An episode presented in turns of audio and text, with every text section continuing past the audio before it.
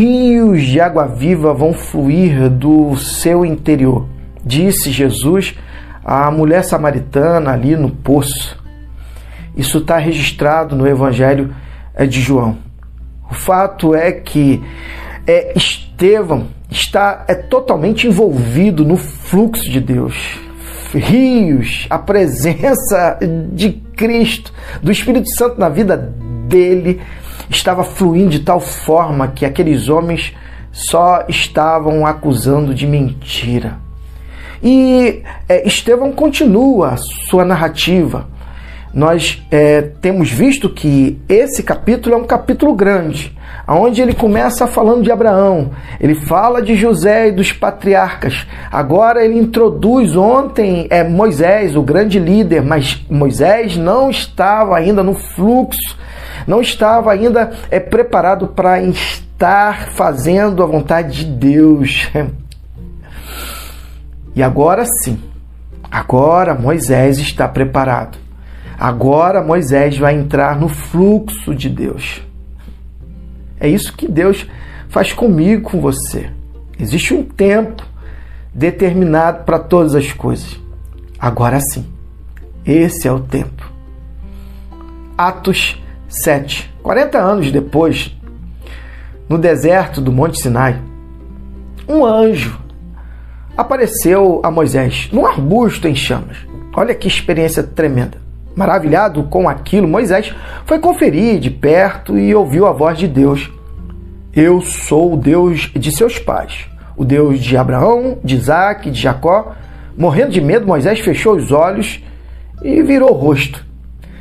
Deus lhe disse: Ajoelhe-se e ore. Você está num lugar santo, em terra santa. Tenho visto a agonia do meu povo no Egito. Ouvi seus gemidos e vim ajudá-los. Prepare-se, eu mandarei você eh, de volta ao Egito. Agora sim, agora você está preparado. 80 anos. E esse era o mesmo Moisés que antes havia haviam rejeitado, dizendo: Quem deu você? Quem deu a você autoridade sobre eh, nós? é aquele Moisés que Deus, usando o anjo no arbusto, enviou de volta como líder e libertador. Ele os tirou da escravidão para a liberdade, realizando coisas maravilhosas, sinais da paz de Deus por todo o Egito, no Mar Vermelho, no deserto por 40 anos. E foi isso que Moisés disse à comunidade: Deus levantará um profeta como eu entre vocês. Moisés já sinalizando para Cristo. Esse é o Moisés que ficou entre o anjo que falava no Sinai e os seus antepassados reunidos no deserto, que recebeu as palavras de vida que lhe foram entregues e as comunicou a nós, palavras que nossos pais rejeitaram.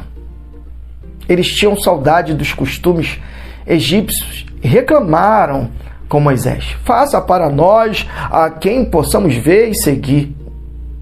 Deuses que possamos ver e seguir.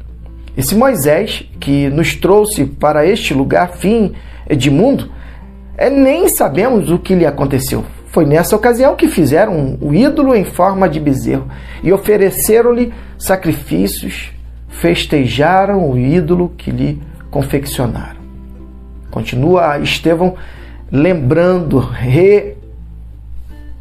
realimentando a mente deles, levando-os a refletir sobre as atitudes equivocadas dos seus antepassados, para que para sinalizar justamente que eles também estavam cometendo erros naquele momento com Cristo Jesus. Deus não estava satisfeito, mas os deixou agir conforme desejassem adorar cada novo Deus que aparecia e viver com as consequências descritas pelo profeta Amós. Vocês me trouxeram oferendas de animais e grãos durante 40 anos no deserto? Ó Israel, que nada!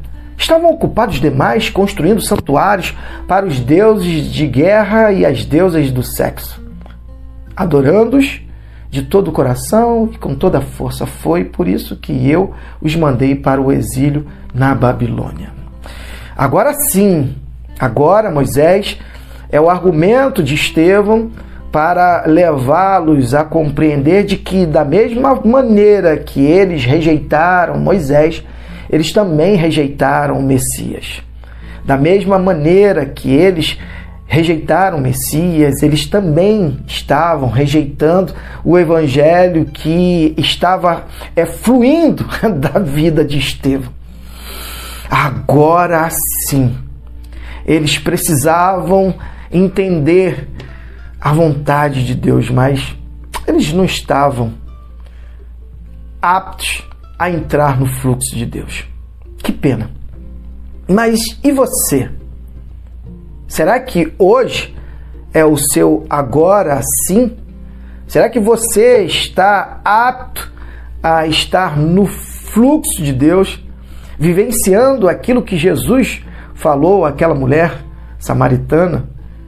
Do seu interior vai fluir rios de água viva.